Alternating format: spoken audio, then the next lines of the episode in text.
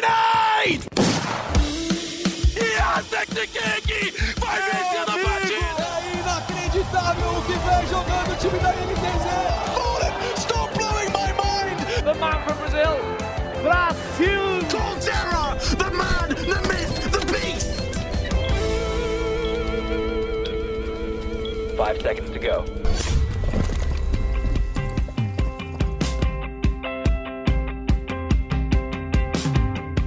Aí, tá começando o Early Game e hoje a gente tem um convidado especial, o Jaime Padua, ele que é CEO e fundador da Fúria. Jaime, já quero começar perguntando para você o seguinte, rapaz, que eu lembro de um tempo no esporte eletrônico em que a discussão era: será que os times de futebol devem ou não devem entrar nos esportes? Seria bom, seria ruim? Mas diante do que a Fúria está fazendo, que tem time de poker, xadrez, automobilismo, lutador de MMA, eh, CSGO masculino, feminino, LoL, Free Fire, Rainbow Six, PUBG, Rocket League. Cabe agora a gente discutir se os times de esporte é que devem entrar no futebol também, já que vocês estão abraçando tantas modalidades. Que tempos são esses, Jaime? Tudo certo? Seja bem-vindo ao Early Game. E aí, pessoal, tudo bem? Boa tarde aí. Muito prazer estar aqui com vocês hoje. Primeiro agradecer todo mundo que vem nos ouvir, né, através do podcast. É um podcast muito legal, tenho acompanhado bastante. E mandar meu abraço também para a comunidade brasileira, né, que tem sofrido bastante nesses tempos de pandemia. Espero poder, através desse podcast com vocês aqui, compartilhar um pouco de conhecimento, de entretenimento e ajudar essa galera aí que está interessada em aprender mais sobre esportes. Sobre a sua pergunta, acho que é muito interessante isso, né? A gente, a Fúria nasceu como core business de esportes. A gente sempre cresceu nesse meio de esportes. Eu sempre acompanhei competição. A Fúria nasceu com a equipe de Counter Strike lá 3, 4 anos atrás. Mas é, ao, com o tempo de, de negócio, de gestão, a gente percebeu que a gente não estava só criando uma organização de esportes, mas a gente estava criando um movimento cultural que vai além do jogo, né? A gente acabou criando um movimento que inspira brasileiros a, mostrando que é capaz uma organização vir do Brasil e disputar contra as maiores do mundo, ou seja, um movimento de inspiração, de conquista, de performance, e através dessa cultura de, de, evolução, de boas decisões, a gente percebeu que a gente consegui, conseguiria de fato ir para além do jogo, né? Isso significa ir também para outras modalidades. Muito bem, e eu já lancei a braba, mas não estou sozinho nessa aqui para conversar com o Jaime. Estou ao lado da equipe de repórteres da editoria de esportes eletrônicos do GE, do nosso site lá, o ge.globo, onde você tem acesso a informações de todos os esportes em que a Fúria está envolvida. E vou começar chamando aqui o, o Rock Marques. Rock, então é um movimento cultural, não é mais só um time de esportes. Seja bem-vindo também. Salve, salve, Jodar, Jaime PH, Foguete, todo mundo que está ouvindo a gente aqui nesse, nesse early game. Cara, a Fúria é um movimento cultural de fato, né? Que está apostando é, em, em, frentes tão diferentes do, do, do esporte eletrônico e do, da, da, criação de conteúdo, enfim, do esporte tradicional.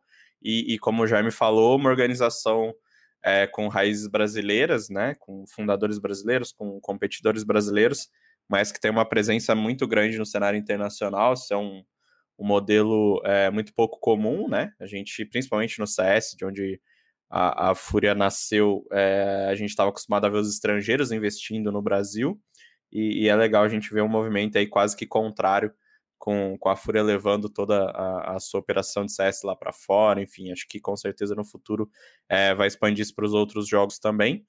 E, mas eu queria começar com, com o Jaime é, voltando para o que ele chamou de core business da Fúria, que, que são os esportes, né? É, o, a gente está num, num momento de, de que os esportes eles estão cada vez mais mainstream, né? Todo mundo é, sabe o que é, seu pai sabe o que é, todo, toda a galera é, mais velha já entendeu o que são os esportes. E a gente fala muito sobre dinheiro sempre, né? Pô, eu, a, é, a TSM vale 500 bilhões de dólares, a, o salário do Simple é de 60 mil dólares, e, e eu queria que o, e o Jaime me corrija se eu estiver errado, que ele falasse um pouco sobre essa bolha, né? Porque é uma bolha, assim, a TSM, ela não, não chega, o Reginald não abre a conta do banco dele, ele tem lá bilhões de dólares disponíveis, é, é, é um mercado que, pelo que a gente acompanha, né, e também pelo que a gente sabe de bastidores, basicamente quase ninguém está lucrando, está todo mundo investindo, nem mesmo as organizações lá de fora mais poderosas, elas têm né, esse, esse retorno. A gente sabe que a Astralis, no ano passado, por exemplo, é, deu prejuízo, entre aspas, em, na, no, no, balanço financeiro. Então, queria que, Jaime, você desmistificasse para a gente um pouquinho é, dessa coisa de um mundo que corre muito dinheiro, que, que são os esportes. Tranquilo, Rock. A respeito desse assunto, é um, é um tema muito delicado, né? Quando a gente está lidando sobre questão financeira, às vezes sobre informações confidenciais. Mas, assim, de linhas gerais, a gente tem que entender que o esporte eletrônico é um mercado com crescimento muito acelerado.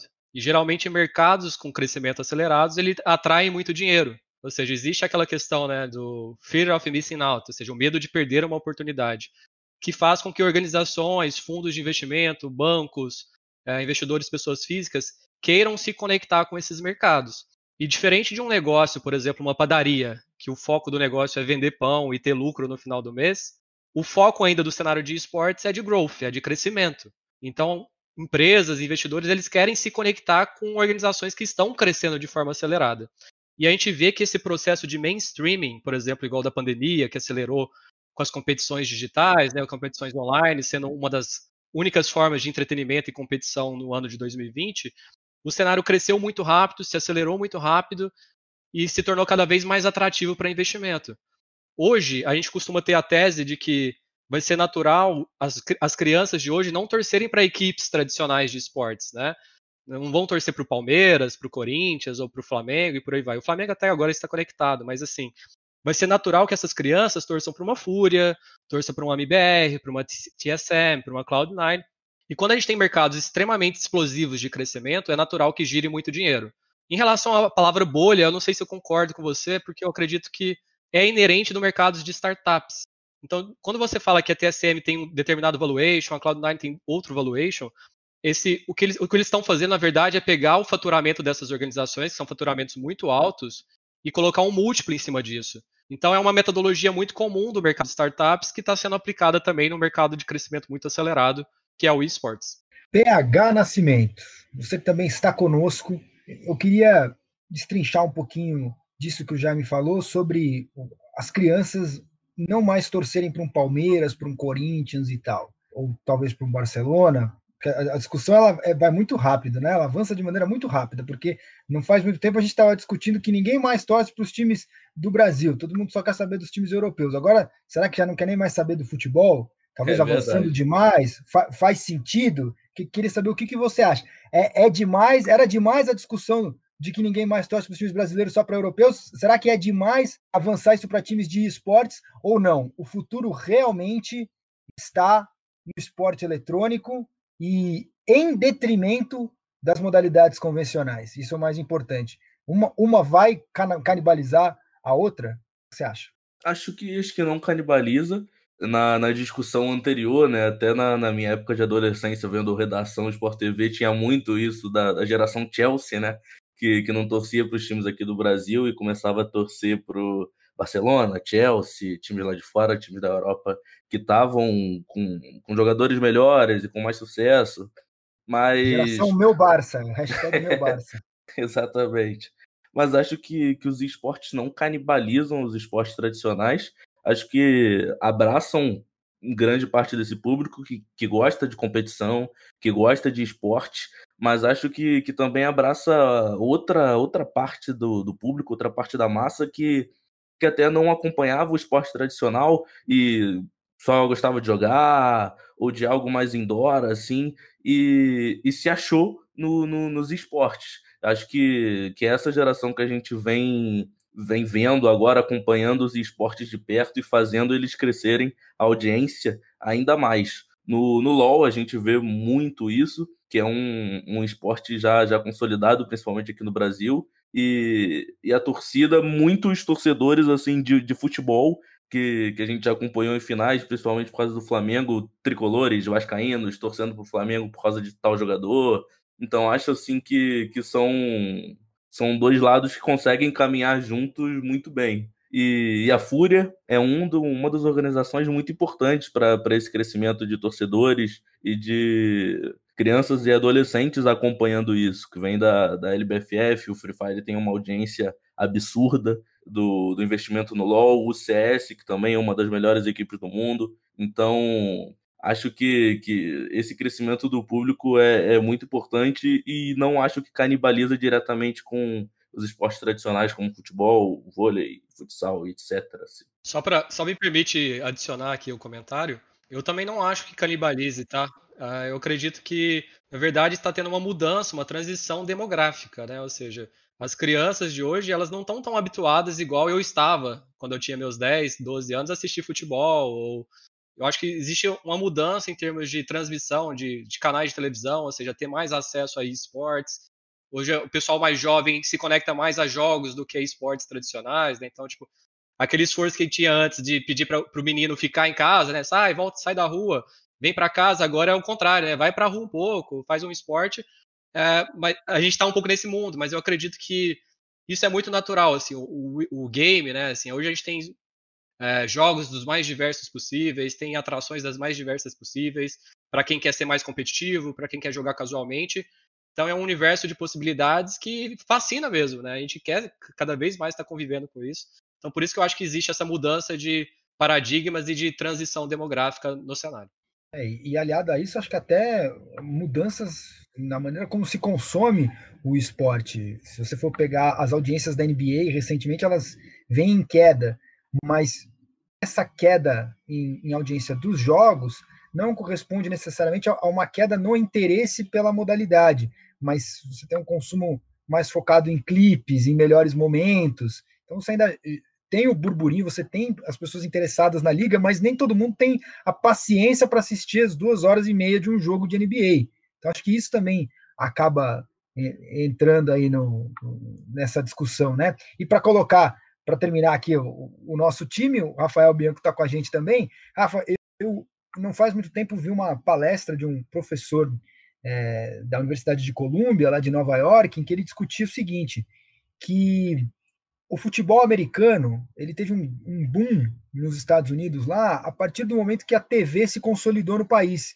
E o futebol americano o formato do futebol americano ele estava perfeito para se encaixar dentro do modelo de negócio da TV então era muito é muito fácil assistir o futebol americano na televisão ele, ele, ele combina com, a, com o meio televisão e esse professor dizia que o esporte eletrônico combina com o meio internet, com o celular, com o tablet, com o computador, e que se os esportes convencionais não se ligarem, eles vão ficar para trás. E eu queria saber o que, que você acha disso. Se realmente os esportes convencionais têm que se ligar, se o que a gente está vendo aqui da fúria se expandindo, crescendo, né? É, se isso não vai, de repente, virar uma tendência, a gente não vai começar a ver isso cada vez mais se os times de esportes quiserem, porque talvez nem seja do interesse dos times de esporte sair do seu do seu core business, né, do, do, seu negócio central ali, porque pode ser que venha a ser muito mais interessante você só estar tá no CS, só estar tá no LoL, do que se arriscar no futebol, que a gente sabe tem federação, tem confederação, tem um, uma série de é, bastidores políticos que nos esportes a gente não tem, que é um, é um cenário mais empresarial. Mas, enfim, o que, que, você acha? Será que é, esse modelo de consumo de mídia hoje que a gente tem, focado no computador, focado no celular, faz com que os esportes realmente possam virar o, o centro do negócio?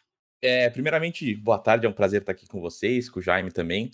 Cara, eu acho que no geral sim, mas eu acho que a transmissão, principalmente dos esportes, ela tem se adaptado muito já atualmente, tanto que a gente vê, por exemplo, pessoas como o Gaules fazendo transmissões diferentes. É, a gente não tem uma transmissão tradicional, como é justamente com o futebol americano, e o futebol americano que deu muito certo, porque é um formato pensado justamente para esse modelo americano de televisão, né? Então tem muitas pausas, você consegue rodar as propagandas no tempo que você quiser. É, é bem tranquilo de você reunir a galera para assistir, porque você não precisa ficar ligado o tempo todo. E acho que, por exemplo, se você pegar um CS, ele vai estar tá mais identificado um pouco com o futebol. Você tem um mapa que é basicamente corrido, vão ter os intervalos, pode ter intervalo na troca de half, ou quando o time pede um timeout e tal, mas no geral o mapa inteiro ele é corrido na mesma transmissão, sem nenhum intervalo, sem, sem nenhuma propaganda. Então, nesse estilo de jogo, ele se identifica um pouco mais com o futebol e pode ser um modelo que caberia tanto na TV quanto na internet, ao meu ver. O que muda é justamente a transmissão.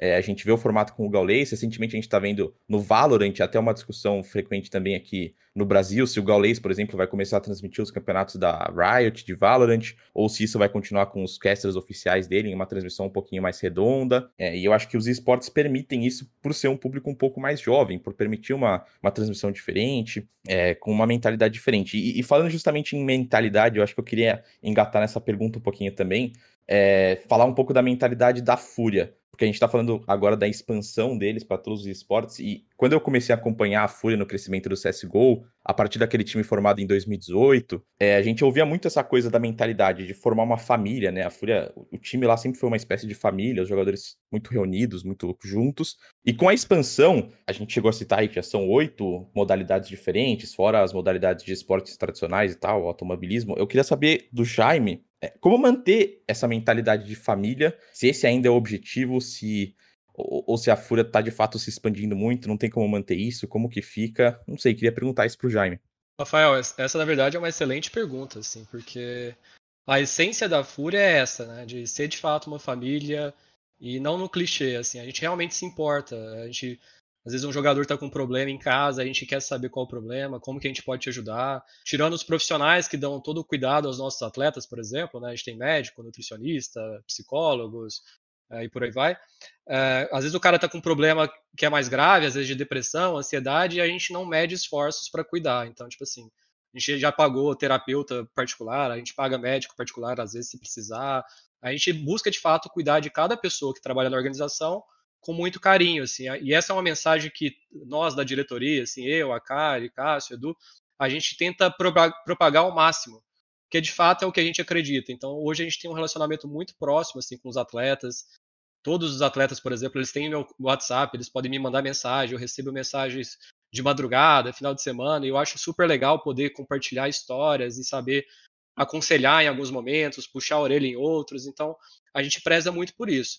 Quando a organização sai de oito pessoas lá, sete pessoas em 2017, para mais de 140, né, agora em 2021, a gente de fato tem um desafio. E eu concordo que é um desafio sim da gente propagar esses valores.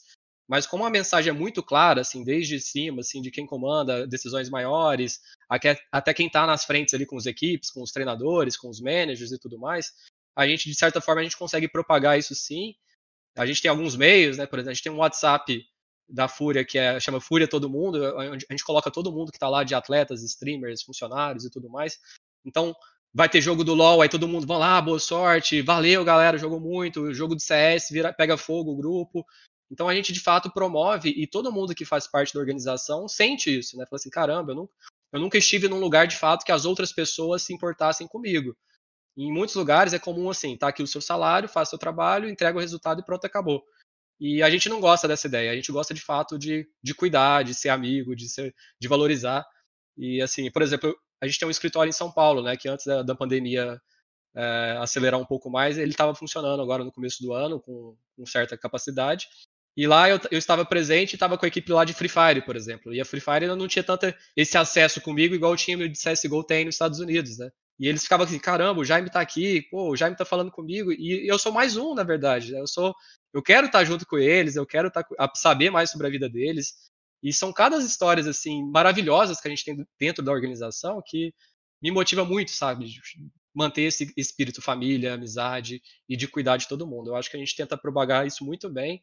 E felizmente a gente está cercado de muitas boas pessoas para a gente conseguir fazer isso. Rock, e é interessante observar isso que o Jaime está falando, como não dá para você separar essa, esse olhar mais humano, vou colocar assim, da Fúria, também com uma própria estratégia de negócios, porque você ter esse ambiente saudável propicia também sucesso né, esportivo, que é o que, no final das contas, vai fazer o negócio parar em pé. Então, é, é, é interessante um, um modelo que consegue abraçar as duas coisas, né? Através desse ambiente saudável, na busca por esse ambiente saudável, é, enxergar ele como o caminho para se obter sucesso, né? E é justamente o que aconteceu com o time de CSGO da Fúria, né? Um time que, que começou é, com Spaca, com o próprio Guerri, e que lentamente foi se transformando num time de pequenas mudanças, e essas pequenas mudanças, e nas promoções, é claro, usando a, a Fury Academy, de pequena mudança em pequena mudança, o time se transformou lá em, em 2019 no top, top 6, top 5, top 6 do mundo, depois ano passado no top 4, e foi justamente seguindo essa mentalidade, né? Se a gente olhar é, num, num esquema geral das coisas mesmo, nem só deixando o cenário brasileiro que a gente sabe que é muito vulnerável, mas poucos times tiveram uma base por tanto tempo quanto é, esse, esse time da Fúria que está agora e que passou por, por fases onde, onde todo mundo pedia mudança. No final do ano passado, por exemplo, é, que o time não foi tão bem quando foi para a Europa, muita gente já começou a questionar várias coisas. Claro que veio a mudança, mas por um desejo do, do Henrique, né? Não um, uma, uma ideia que partiu da Fúria. É, então, assim, essa, esse sentimento de família, esse sentimento é, de estar tá todo mundo muito próximo, de ser, pô, a gente vê direto é, em imagens é, com a Kari, com o Jaime junto com os caras, teve aí, né, o, no final do ano aquela reunião com, com todo mundo, pô, com a galera postando foto junta, levaram o, os MB, né, pro, do, do time Academy para Europa no, no finalzinho do ano passado só para ter essa experiência, não tinha nenhum plano dele, dele entrar no time, mas ele teve. Agora o Honda também tá lá, né? Mesmo que não, não esteja jogando regularmente nesse momento, é, ele tá lá. Então são vários elementos que parecem pequenos no começo, mas que, que fazem que, com que a gente entenda esse, esse desejo da Fúria em, em, em, ter esse meio que sentimento de, de família, e a gente vê isso no discurso, enfim. É, a todo momento a gente vê que parece ser uma coisa muito organizada internamente, sabe? Uma coisa assim de, de realmente os jogadores que hoje estão na Fúria acreditam que eles estão numa família. Acho que isso, para uma empresa, é, é, é, muito importante. O Jaime pode até comentar nesse sentido se ele quiser. E também eu, eu já queria emendar uma, uma pergunta justamente sobre esse, esse modelo do, do, do time de CS. É, ao longo do tempo, a Fúria sempre promoveu jogadores, é, teve é, chance de, de vender jogadores e segurou esses caras. E, e, eu queria que o Jaime comentasse um pouco de como é fazer, tomar esse tipo de decisão é, que a longo prazo, num cenário que é tão instável, né? Você não tem CS amanhã, se a Fúria é, é, começar a cair no ranking, ela para de ser convidada. Se ela tiver que jogar um Qualify online, ela pode perder, porque é difícil você jogar uma MD1, enfim, você não sabe quem você está enfrentando. Como que é apostar no modelo a longo prazo num, num cenário que é tão, tão inconstante quanto o cenário do CS. Legal, Rock. É, sobre a primeira questão né, do sentimento de família, sentimento de família não significa, de fato, abraçar a qualquer custo, né? Ou seja, a gente tem que puxar a orelha às vezes, a gente tem que ser mais rígido em alguns momentos, mas para as pessoas que estão dentro da organização, que vestem a camisa, que são leais, que fazem muito esforço, assim, a, gente não, não abre mão fácil, né? Então, tipo, às vezes vão ter casos de atletas que não estão performando mais tecnicamente e a decisão de retirar de um time ou de outro é uma decisão técnica. Mas se o cara ele colabora de outras formas, né, com atitude, dedicação, a gente não mede esforços para realocar essa pessoa. Então a gente tem casos de ex-atletas que viraram manager ou ex-atletas que foram para outras áreas ou pessoa que não estava muito bem numa área que foi realocada para uma outra área de conteúdo, por exemplo. Então a gente preza muito por esse modelo, assim, de cuidar quem, de quem cuida da gente também. Sobre o modelo de CS, assim, realmente a gente fez uma aposta de longo prazo é, no final de 2018, é, na verdade, é, final de 2018, não, no final de 2017 para começo de 2018, é, a gente teve uma conversa interna, o Guerri era, era jogador da equipe ainda, e aí a gente chegou na conclusão que fazer o que todo mundo estava fazendo, a gente não poderia esperar resultados diferentes. Né? Então, tipo, a gente quis romper com o que o mercado brasileiro estava fazendo, com as mesmas pessoas, os mesmos medalhões, e revolucionar né, em termos de metodologia, de processo, de estrutura. É, o Guerri, naquela época, ele assumiu o papel de head coach, e para mim, hoje, ele é um dos melhores head coaches do mundo, um cara fantástico, sem dúvida, um dos pilares do sucesso da Fúria como organização, não só no CSGO, um cara que eu admiro bastante. E a gente conseguiu criar as bases com, com os atletas certos, assim, né? Que a gente confia. A gente vê muito no CSGO o que a gente costuma falar que vai além do jogo. Não vai só além do jogo do ponto de vista de business, né? De negócios. Mas vai além do jogo do ponto de vista, do ponto de, vista de pessoas. Uh, eu prefiro muito mais lidar com pessoas boas e que são grandes profissionais, igual a gente tem o caso do CSGO, né? O Cacerato, Yuri, Arte e Vini, por aí vai, agora o Júnior também, Honda, do que lidar com os melhores atletas. Então, dentro da Fúria, é, o Romário não daria certo. E ele é um dos melhores do mundo. Então, assim, a gente preza também para lidar com pessoas boas fora do jogo. E isso faz com que a gente consiga tomar boas decisões de longo prazo.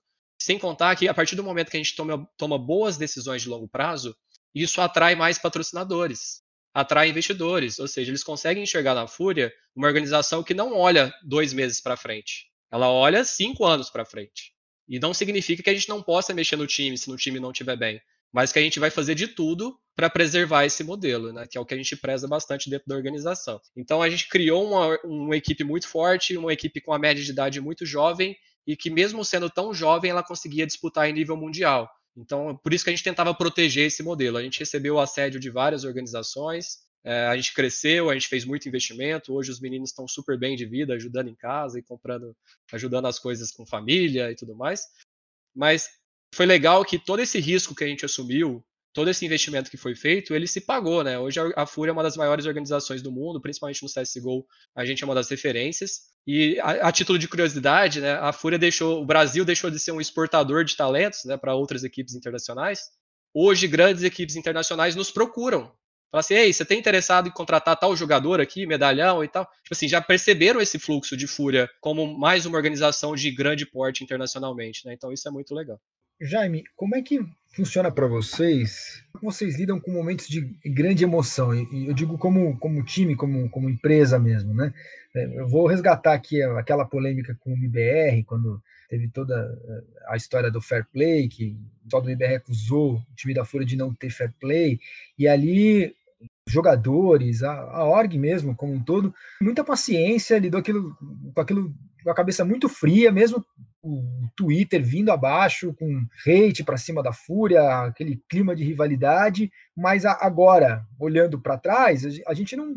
Eu posso estar enganado, talvez alguém traga um, um, um sentimento diferente, mas para mim é, aquilo ali passou, depois até o, o MBR é, voltou a tropeçar e tal, e talvez naquele no burburinho ali, no, no calor dos acontecimentos, esperava-se que a, alguém da Fúria aparecesse, que respondesse aquilo aquelas críticas do MBR à altura. Não aconteceu, o negócio passou e, enfim, seguimos em frente e a Fúria acho que saiu é, sem nenhum arranhão lá, sem, sem também é, é, se indispor mais do que é, seria o necessário com os torcedores do MBR, que invariavelmente acabam torcendo para a Fúria também, quando é o Brasil ali na disputa. Mas como, como que é para vocês lidar com um momento como aquele, em que de certa forma, às vezes a comunidade espera uma resposta que pode ser até uma resposta errada, né? Que venha no calor, que venha, que venha com, com, com, com chumbo.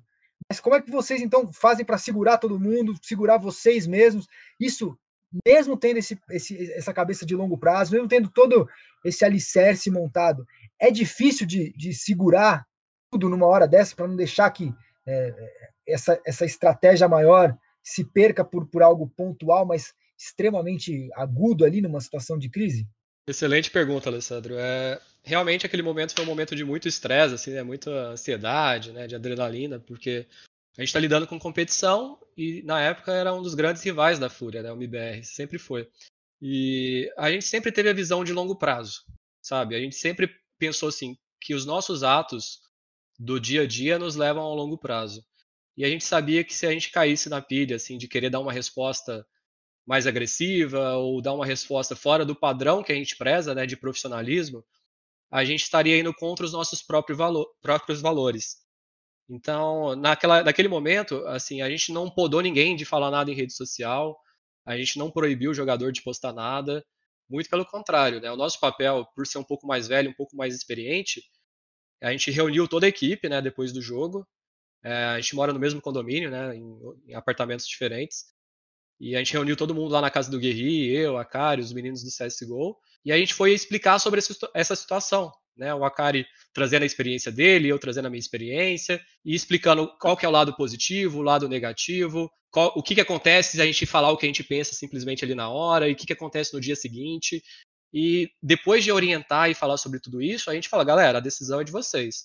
O nosso papel como gestores, pais, amigos, irmãos de vocês, né, que a gente realmente ama os meninos, é orientar. Fala assim, galera, pode acontecer isso, hoje vai estar tá esse barulho, vai estar tá todo mundo falando isso, e amanhã ninguém vai estar tá falando mais sobre isso, amanhã vai ter outro assunto que vai estar na boca de todo mundo. E assim é a vida, né? Eu acho que eu, até para mim, assim, que eu sou um pouco mais jovem, é, não tão jovem, né? Mas aprender a lidar com rede social foi um grande desafio. Que às vezes a gente acha que a rede social a gente tem que chegar lá e falar tudo que a gente pensa e pronto, acabou. E não, existem responsabilidades, né? Pelo cargo que a gente ocupa, pela representatividade que a gente tem. Então a gente tem que ter certo cuidado, né? Às vezes um comentário que a gente faz pode ofender outras pessoas. Eu tenho certeza que às vezes em algum momento eu, eu ofendi outra pessoa sem querer, né? Achando que eu estava dando a minha opinião e simplesmente era o suficiente. E a gente tem que entender que rede social não é uma extensão do que você é. É simplesmente um meio de comunicar com outras pessoas. Então, a partir do momento que você tem essa consciência, você tenta lidar com profissionalismo, tenta orientar os atletas, né? Hoje tem, são mais de 60, 70 atletas. É difícil assim a gente cuidar de todo mundo com essa atenção, mas a gente tenta de fato prezar por esse cuidado, sabe? Zelar pela marca Fúria, zelar pela marca dos nossos patrocinadores e zelar também pelo, pelos nossos atletas e colaboradores. Legal, você que tá quietinho aí.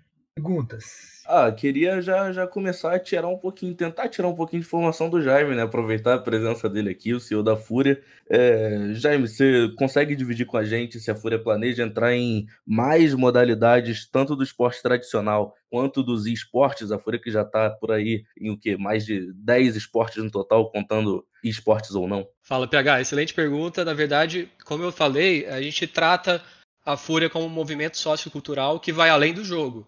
Então, sim, a gente, se houver oportunidades para a gente colocar a nossa metodologia em prática, colocar os nossos valores em práticas, a gente quer sim entrar em mais modalidades, tanto no esportes quanto fora do esportes. Então, pode ser que surjam mais novidades aí em breve. E o desempenho que, se for considerado ruim por algum tempo, pode acabar é, cancelando ou, ou terminando um projeto de algum dos esportes, por exemplo, a campanha do, do da Fúria no CBLOL desse ano, na estreia da, das franquias, não foi boa. E acho que foi uma, da, uma das piores campanhas comparada à Fúria nos outros esportes, porque no CSGO, no, no Free Fire, no Rainbow Six, no, no Valorant principalmente, tem equipes muito fortes e no LoL começou um pouco mais fraca agora nessa nova fase do League of Legends brasileiro, né? Qual a visão da Fúria dessa, desse primeiro split do CBLOL? Legal, PH. Uh, eu concordo com você, eu acho que o, o split do CBLOL não reflete o que de fato a gente espera para uma organização como a Fúria. Como você comentou, o Valorant é uma das melhores equipes do Brasil, o CSGO é uma das melhores equipes do mundo, o Rainbow Six está classificado para o Mundial, o Rocket League está praticamente no Mundial, a gente tem o, outras modalidades, o Free Fire, que é uma das melhores equipes do Brasil também. Então, assim, a gente está indo muito bem em todas as modalidades que a gente está presente, e no CBLOL a gente espera que não seja diferente. Então, a gente está meio que aprendendo a lidar, né? Quando a gente está falando do CBLOL exclusivamente, é, a gente comprou uma equipe de, do, do CBLOL no final de 2019. Então a gente teve que absorver várias coisas, né? coisas boas, profissionais muito bons, algumas ideias muito boas, mas também coisas não tão boas, né? Então a gente é muito para a gente é muito mais fácil quando a gente entra num projeto igual do Valorant, que a gente simplesmente a gente consegue montar a equipe que a gente quer com, a, com os nossos valores, com a nossa filosofia, com a nossa estrutura, e a partir do momento que a gente tem que trazer uma estrutura externa, né, igual a gente comprou essa equipe no final de 2019, exige um período de adaptação, de reestruturação. Mas eu acredito que essa reestruturação e essa transição vai ser muito boa. Por exemplo, agora a nossa equipe do CBLOL Academy, ela já está na final do CBLOL Academy e disputando contra as melhores equipes do Brasil também. Então, a gente sabe que o modelo da Fúria, né, de trazer novos talentos, de chacoalhar um pouco a comunidade, né, de fazer coisas diferentes do que outras organizações estão fazendo, ela pode dar resultado, mas o resultado nem sempre é imediato. Então, assim, com um pouco de paciência, eu sempre peço para a torcida, né, galera, paciência, a gente, a gente vai acertar a mão no LoL também, a gente sabe que a gente precisa melhorar. E o CBLOL Academy, com a Fúria na final desse campeonato agora, já mostra que a gente está indo no caminho certo. E eu acredito sim que a gente criando as bases corretas, a gente vai ter cada vez melhor desempenho também no CBLOL. Mas como é que vocês fazem? Tem um estudo antes de entrar numa modalidade? Ou vocês trazem um, um cara da modalidade e se baseiam no conhecimento dele? Qual que é o, o, o caminho para você abrir o leque assim, sem pisar em falso? Alejo, é, Alejo, né? Alessandro, é que você tá com o Nick. Eu é, vejo... É, mas o Nick é esse mesmo, tá, ah, falou certo. Ale... falou comigo. Beleza. Chamou de Alejo, eu vou responder. Sou eu. Opa, ah, olhar. Alejo só me traz boas lembranças, né, do, do Pô, futebol. Para todos nós, né? Para todos nós. Mas é, vamos lá. É, o que eu vejo é assim, cada modalidade existe uma tese de investimento, tá? Então, existem teses de investimento em audiência, teses de investimento baseado no modelo de negócio do próprio jogo, junto com a publisher, e por aí vai. Né? Então, assim, dependendo de cada modalidade, a gente ajusta essa medida. Então, nesse caso, então, a gente às vezes estuda audiência, você vê que jogos diferentes se conectam com audiências diferentes, né? E geralmente a base do Free Fire é totalmente distinta da base, da base do CSGO, que é distinta da base do League of Legends. Então a gente tenta trabalhar com esse perfil de demografia, perfil de modelo de negócio de cada jogo, e a gente gosta de se plugar com pessoas boas, né? Então, e além disso, uh, eu sou muito curioso, sabe? Então, quando a gente entra no Rainbow Six, eu sou o cara que instala o Rainbow Six no computador e joga lá 50, 100 horas para entender como o jogo funciona, quais são os mecanismos, o que, que é bom, o que, que é ruim, porque eu gosto de estar tá envolvido nas decisões assim de montagem dos equipes, né? E sem contar que em cada modalidade a gente tenta se cercar também de bons treinadores, bons managers, porque eu acho que isso que forma a base assim da gente poder escolher bons atletas assim. Então vai desde essa linha de demografia, tese de investimento baseado no modelo de negócio, tese de custo de investimento, né? Qual que é o retorno que a gente possa ter em determinada modalidade, mas principalmente tomar boas decisões de contratação também, né? De quem vai ser comandar essa equipe, quem são os jogadores. E a partir do momento que a gente faz isso, a gente maximiza e replica isso para outras modalidades, a gente vê o sucesso de performance em diversos jogos diferentes, né? Que é o que nos faz a gente ter bastante orgulho. Rafael Bianco, o, o, o Rafa, você estava no episódio que a gente fez sobre o Flamengo, não estava? Sim. Eu, eu tava achando graça aqui ouvindo o, o Jaime falar, pensando na comparação, né? Porque a gente terminou o episódio do Flamengo fazendo uma comparação assim é, entre o que a gente vê no time de LoL com o Jed dando as bolas fora que ele dá no Twitter e, e às vezes entrando em rota de colisão com o próprio time, como isso às vezes parece um pouco que a gente tem no, no futebol mais raiz do dirigente do Cartola, né? E o mal vai dando certo a coisa lá no Flamengo, né? Mas como o, o, o, Jaime é completamente diferente, como ele se envolve, como a visão negócio e, e a maneira como ele se enxerga parte do time e, e, e o, seu, o seu papel em, em, ajudar no desempenho dos jogadores. Enfim, aí eu estava pensando aqui comigo. É, é engraçado como você tem filosofias tão distintas que na hora de você ver ali o, o jogo em si, é, acaba que talvez o, o, o, que intuitivamente você vai dizer que vai dar mais certo é, não vai tão bem quanto o outro lado. Tem muito do momento, né? O esporte é também o momento, é, é, é a circunstância ali, mas é interessante a gente observar isso, né? Como é, filosofias diferentes às vezes é, é, trazem um resultado para dentro do jogo que pode fugir um pouquinho a nossa compreensão, né? É, quem faz às vezes tudo direitinho ali como manda o figurino, às vezes não tem o, mesmo desempenho de quem tem o, o que de fora parece uma estrutura mais caótica. Mas eu acho que essa é a graça do esporte, né? Por isso que a gente é apaixonado, por isso que é essa caixinha de surpresa. Se começasse o campeonato e a gente já tivesse certeza qual era o campeão, ninguém ia acompanhar, ninguém teria certeza de nada. Mas até na hora que vocês estavam comentando sobre redes sociais, sobre o caso da MBR, eu fiquei pensando é, justa, lembrei justamente do Jed na hora, pensei, pô, acho que a gente nunca veria o Jaime ter uma reação como o Jed tem direto nas partidas do CBLOL, né? É, são posturas completamente diferentes, e por mais que o resultado possa ser bom para o Flamengo em algum momento, possa ser ruim para a Fúria em algum momento, eu acho que a visão geral é de uma estabilidade muito maior na Fúria do que no Flamengo. Como a gente nunca vai ver o Jaime postar um GIF torrando dinheiro, é, eu acho que a gente consegue apostar muito mais em um projeto futuro da Fúria do que no projeto do Flamengo. A gente não sabe quando que esse cara vai cansar, talvez, de estar tá torrando dinheiro e vai simplesmente abandonar o time, vai simplesmente largar o projeto. Então, eu acho que o lado legal da Fúria e que difere justamente nisso é essa certeza, essa estabilidade, né? Se você me permite, assim, só acrescentar dois, dois assuntos, assim, né, relacionado a isso. Claro. É que muita gente me pergunta, assim, né, qual que é o segredo, né, como que eu faço uma organização, o que que eu faço qual o caminho, qual que é o plano, e a sugestão que eu dou é encontre o seu próprio caminho, né? Porque não existe um modelo, uma fórmula mágica que vai garantir que você faça uma organização de sucesso. E gente, o mundo está aí para provar isso, né? Existem organizações de sucessos distintos, é, dos mais variáveis levels e com projetos de negócio e estratégias muito diferentes. Então, não, não, não tentem copiar, né? Tentem fazer o seu, a sua forma, às vezes pegar uma ideia e mudar para o seu, adaptar e tudo mais, mas não, copiar um modelo de negócio eu acho que é, não é muito bem legal e talvez bem sucedido a longo prazo.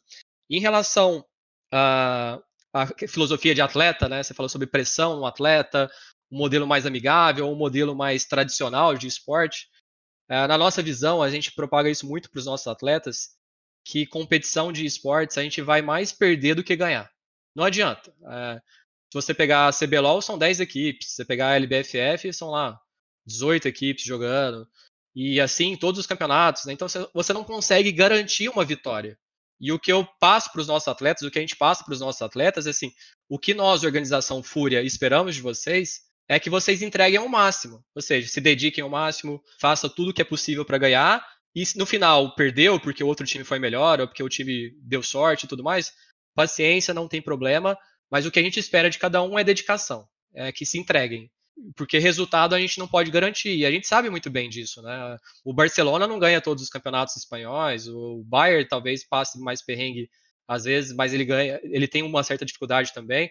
A gente não consegue garantir resultado, mas a gente consegue garantir entrega, e isso a gente provoca em todos eles. Aqui o, o, o, esporte funciona muito, funciona muito na base de ciclos também, e, a gente não pode perder isso de vista. Vou até citar um exemplo aqui é, nominal, marcou muito para mim o desempenho da Team One quando eles foram campeões do segundo split do CBLOL, que ali foi um, um time que encaixou o Cacavel, o dono, o presidente da Team One, ali muito próximo, abraçando os jogadores, modelo paisão mesmo, vamos lá, e, e aí o negócio deu certo, eles foram campeões. Mas aí passou um, dois splits, o time foi rebaixado. Ah, o Cacavel já é, passou a concentrar mais no time de CS, aqueles jogadores que deram liga passaram a ter algum tipo de desentendimento, e aí isso apareceu dentro de jogo também, a coisa desmontou. Então, quando você, é, quando a gente fala aqui sobre é, colocar um, um, um, formato de gestão que, que não pode, que não dá para ser copiado, como o Jaime falou, é mais ou menos por aí, assim. Ah, vou, eu quero fazer igual a Team que foi campeã do segundo split lá com o Cacavel. Não, não, não dá, não tem mais aqueles jogadores, não tem mais aquele Cacavel. Então, tudo muito volátil no esporte. E, Alejo, como, e... não é? E assim, o Cacavel é um cara que eu admiro demais essa capacidade de liderança dele, assim. E eu, eu, gostaria muito de chegar no vestiário e gritar igual ele grita, e falar com todo mundo, e hypar todo mundo, mas não é o meu perfil, sabe? Então, tipo, eu, eu admiro quem sabe fazer isso, por exemplo, o Guerri sabe fazer isso muito bem, o Cacavel faz isso muito bem. É, isso, isso mostra que não, não tem um perfil correto, né, de, de gestão, né, de... Tem, às vezes essa, essa, esse grito ali na hora, aquela garra que você dá no final, vai fazer a diferença e às vezes outras formas de passar mais tranquilidade também vai funcionar. Eu acho que cada momento e cada ciclo, igual você comentou, tem a sua forma ideal de trabalhar. E Rock, quantos clubes de futebol não foram campeões porque o presidente chegou chutando tudo no vestiário e falou: se vocês voltarem lá no segundo tempo e forem campeões, eu triplico o bicho. E os caras voltaram com sangue no olho e voltaram com, com a taça. Fala para mim, hein? É, e, e é, a gente Tomara que a gente não chegue nesse ponto nos esportes, né? Mas. Vai é... chegar, não, não tem vestiário, mas é, é que bom, né? Vai chegar no Discord ou no TeamSpeak lá e brigar com Mas é, é, engraçado isso que o Jaime falou sobre não, a gente não ter receitas, né? Porque, pô, realmente a gente forma times campeões de, de maneiras diferentes, mas uma receita que, que com certeza funciona para as organizações de esportes é uma receita que a Fúria adotou no ano passado, especialmente, né? Com a. É, deixando um pouco de, o, os esportes de lado para também focar na criação de conteúdo.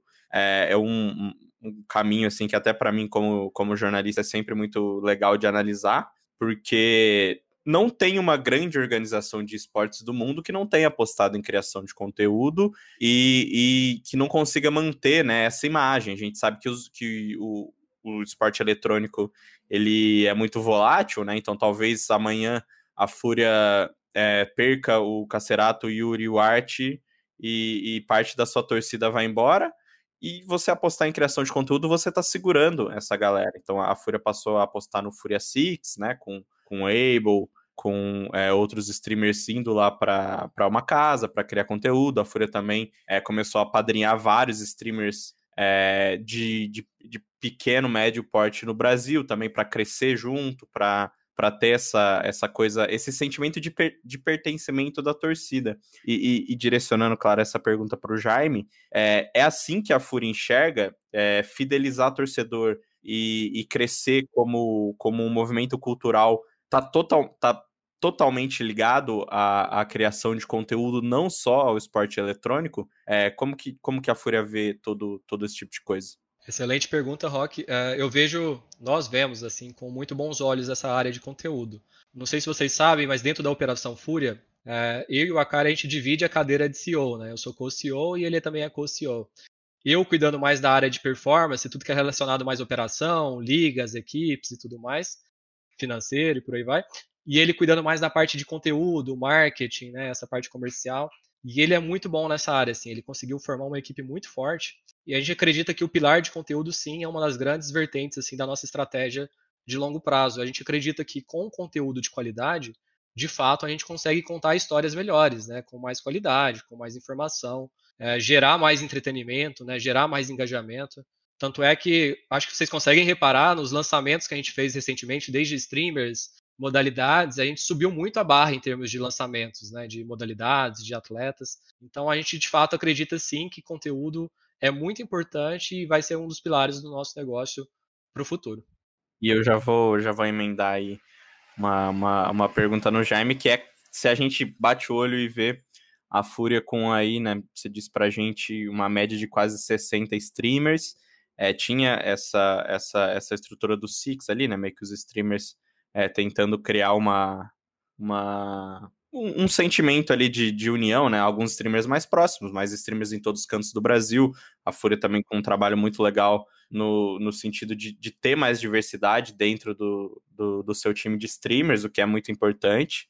É, ter essa representatividade também com negros, enfim, com pessoas de orientação sexual é, é, diferentes. É, é, é bem. dá para ver que a Fúria se preocupa em ter uma, uma gama de streamers é, mais diversa mais diversa possível.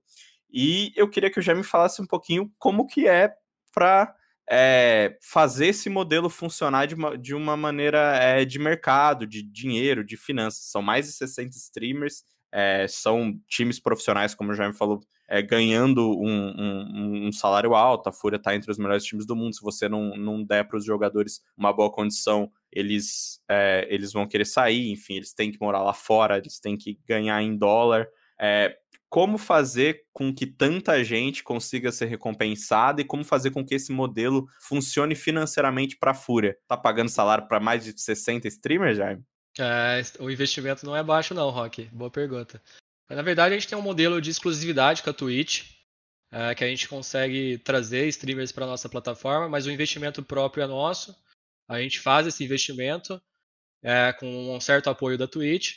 Porém, a gente consegue, através da audiência gerada, através do impacto, do engajamento, tornar a nossa operação até mais interessante para quem investe, né, em termos de patrocinadores, investidores. Então, acaba que no final a gente consegue gerar valor não só para a Fúria, mas para os nossos patrocinadores, para os streamers, né, que são associado a, associados a grandes marcas, a grandes projetos, a grandes iniciativas. Então a máquina consegue girar dessa forma. Então a gente tem um modelo de negócio que, querendo ou não, a parte de streaming é, é bem relevante para a gente e a gente consegue fazer girar o negócio como um todo com bastante força dessa área de conteúdo aí também. Tem muita receita que às vezes ela é, não vem necessariamente em forma de dinheiro, né? Que ah, a gente faz isso aqui é, por exposição, tá, também enxergando como investimento, né? Mas, ah, mas tem o, esse, esse, o retorno vem é, de outras formas. Mas como equilibrar isso, hein, hein Jair? Vocês às vezes é, se pegam nesse tipo de, é, não vou dizer cilada, mas nesse tipo de dúvida, pô, vale a pena? Ou, ou, ou o retorno tem que ser mesmo ali no, no, no cifrão e, e, e, entrar na conta? Como é que vocês pesam isso? Alejo, não necessariamente o, o retorno tem que ser diretamente ali, né? Hoje, por exemplo, dentro da Fúria, a gente tem um CFO, que a gente trouxe um CFO de mercado, um cara de startup assim muito re relevante assim que cuida da nossa operação da parte financeira. Então ele traz bastante expertise nessa área. Uh, além disso, a gente consegue através de ferramentas, a gente contrata dos mais diversos softwares para apurar audiência, para apurar alcance, engajamento das redes sociais. Então a gente consegue apurar de onde o dinheiro está vindo para a Fúria, não necessariamente em cifrão, né, mas também em audiência, visibilidade e tudo mais. E com isso a gente consegue de fato fazer essa engenharia financeira ali para justificar determinados projetos, é, campanhas, ativações e tudo mais. Então, de fato, é uma grande engenharia financeira. O jogo deixou de ser muito simples, né? Não é mais é, pagar salário, premiação e patrocínio direto, não. Acho que envolve muitos fatores. Mas felizmente a Fúria, cercado de, boas, de bons profissionais, a gente está conseguindo dançar bem essa, essa questão. PH é mais difícil do que organizar as finanças do seu time na Master Liga, rapaz. Não, muito mais que isso. Ainda mais com a quantidade de modalidades que, que a Fúria tem, né? E, inclusive, uma, uma pergunta aqui que a gente estava pensando antes, acho que, que sempre paira ali quando, quando se pensa na Fúria e liga com o esporte tradicional, qual seria a ligação do Neymar, que é torcedor claramente da Fúria, mas se o Neymar tem alguma participação dentro da Fúria mesmo, ativamente, na sociedade ou Legal. na parte financeira, assim, se puder explicar pra gente. Claro, o, o Neymar ele é um grande amigo meu, do Akari e do Cris, né, que somos sócios da Fúria, mas ele não é sócio da Fúria, na verdade ele é um grande amigo, assim, igual a gente tem outros amigos que são entusiastas né, e torcem para a Fúria, ele é mais um amigo. É, acaba que, por ser o Neymar, né, tem um peso maior de, de, de, engajamento, de audiência, mas ele não é sócio da Fúria, não. Ele é, na verdade, um grande entusiasta, sempre torceu muito, sofre junto com a gente, às vezes, assistindo as partidas, mas não é sócio. E a gente está mega feliz de ter a presença dele como torcedor, que é um cara que, para quem conhece dos bastidores, assim, né, fora da mídia, é um cara fantástico, um cara que eu admiro demais. E não só sou fã pelo atleta que ele é, mas principalmente pela pessoa que ele é, que é um cara muito acima da média, que ajuda muitas pessoas e é um cara único, assim, um cara que todo mundo deveria ter a oportunidade de conhecer. Se eu ganhasse um real para cada vez que alguém fala para mim que o Neymar é sócio da Fúria, eu já estaria mais rico que o Neymar e o Jaime juntos. Oh, vamos juntos. Mas eu ainda, eu ainda vou descobrir. Um dia eu ainda vou descobrir. Então a gente pode colocar ali é, fundador, CEO da Fúria e parça do Neymar? É, quem me dera. Na verdade, eu sou um grande amigo dele, assim. Eu já, já estive na casa dele e tudo mais. Já assisti algumas partidas ao vivo também. A gente acaba que passa bastante tempo juntos, assim, no Discord. Eu, ele e outras pessoas jogando FIFA, jogando Counter-Strike, jogando outras coisas. Mas parça não, parça eu acho que é deixa para quem é mais próximo, para quem é mais antigo aí que esses aí são de casa. É, Rock. Você tem amigos famosos, né? Também. Gostaria de ser Ah. parça do Neymar, Rock? Cara, gostaria muito. Eu sei, já tenho alguns amigos famosos, por exemplo, apresentadores do Hora 1, Bom Dia São Paulo. é, enfim, assim, pessoas de uma magnitude gigante ai. dentro da televisão brasileira, mas adulto nem eu. Cresceu, nem, passava né? as madrugadas, hein, hein, Rock? Passava, passava as madrugadas jogando, agora trabalhando. A vida adulta é, é osso. É. Então vamos para os last hits. Alguém quer começar ou vai ser. Se eu jogar no ar assim, vai ser o mesmo silêncio? Eu vou ter que puxar alguém pela orelha aí. Como é que é? Eu posso começar, se ninguém, se ninguém puxar Gostei. Gostei. É essa, essa é a determinação, essa é a vontade de, de, de jogar que a gente quer ver. Diga lá, Rafael Bianco. Posso começar porque o assunto, na verdade, que eu quero puxar é um pouquinho quente, mas trazendo algo para o futuro. Eu quero falar da final do CBLOL Academy, que o Jaime chegou a trazer um pouquinho, mas queria destacar que a Fúria se classificou na última terça-feira para a final. Vai enfrentar o Flamengo, que se classificou ontem, então a gente vai ter, vai ter um confronto verdadeiramente emocionante na final. A final do CBLOL que antecede a final do CBLOL tradicional, a final da Academy, na verdade. Ela acontece no sábado às 13 horas e a final do CBLOL acontece no domingo, também às 13 horas, mas é no sábado e no domingo da semana que vem. Eu só queria trazer esse assunto porque as semifinais aconteceram essa semana e eu queria destacar o confronto entre Betão, da Fúria, o topo, que é um dos principais destaques do campeonato, e o Netuno, que é o atirador do Flamengo, e também um dos principais nomes, inclusive ganhou três MVPs na disputa ontem pela semifinal, e eu acho que vai ser um jogo bem legal pra gente acompanhar e ficar ansioso aí pra final do CBLOL mesmo. Um duelo entre um cara que chama Betão um cara que chama Netuno, já tem um claro vencedor. Né? Já tem um Exatamente. cara vencedor, exatamente. O Betão é um dos caras mais legais que eu conheci no, no esportes eletrônico, de verdade, assim. Um moleque fantástico, humilde pra caramba, gente boa. E tem, tem uma história curiosa, né, que tempos atrás eu tava querendo aprender, né, eu falei que eu gosto de me envolver com os jogos, né, estudar e aprender. E eu postei no Twitter, assim, né, que eu queria aprender a jogar top lane, se alguém poderia me ensinar. Que eu não gosto de ir pelo caminho mais fácil, né, que é tipo eu ir lá e chamar meu atleta e falar, e me dá uma aula aí que, que eu sou seu chefe. Eu não gosto muito dessa ideia, né.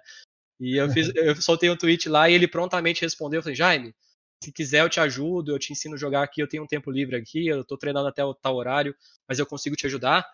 E foi um dos caras mais pacientes que eu já vi ensinar alguma coisa, assim, um cara mega paciente, mega dedicado. E na, nessas aulas que ele fazia comigo, assim, todo dia, né, cerca de uma hora, uma hora e meia por dia, ele me explicando, assim, ele falava assim, Jaime, meu sonho é poder ter uma partida minha narrada por algum profissional, porque ele não estava jogando o CBLOL Academy ainda naquela época, ele era reserva. E eu, caramba, que legal, tomara que ele dê certo, assim. E acabou que, pela performance dele, pela dedicação, ele conseguiu conquistar a vaga, ganhou vários MVPs. E o cara que sonhava ter a partida dele sendo narrada para o CBLOL, no, no CBLOL, ele agora está na final de um CBLOL Academy. Então é fantástico, assim. O CBLOL Academy, além de ser uma grande exposição para vários jogadores que estão surgindo no cenário, também traz grandes histórias como a do Betão, né? Que é um cara fantástico e tem tudo aí para levar a melhor sobre o Netuno aí, se Deus quiser, na próxima semana. Já me trai no movimento do Dota aí, que fique registrado. Que fique registrado. É, eu, na verdade, o Dota eu acho que é o jogo que eu mais tenho horas dedicadas na minha vida. Mas eu tô mega feliz com o LoL, assim, tenho estudado cada vez mais. E tá sendo um grande aprendizado para mim, assim. E espero, de fato, ter o nosso CBLOL aí cada vez mais forte aí, nossa equipe, representando o Brasil não só no Brasil, mas de fato com força também para representar fora do Brasil. Rock, você que já está falando aí, então emenda o seu last hit. Meu last hit hoje é muito mais do que especial, porque gostaria de anunciar a todos os nossos ouvintes que a partir da semana que vem eu tô de férias. Então, Nossa, eu, o membro mais fiel. Já tava esperando o membro, aí. O membro mais fiel da, da história do early game, com mais participações de.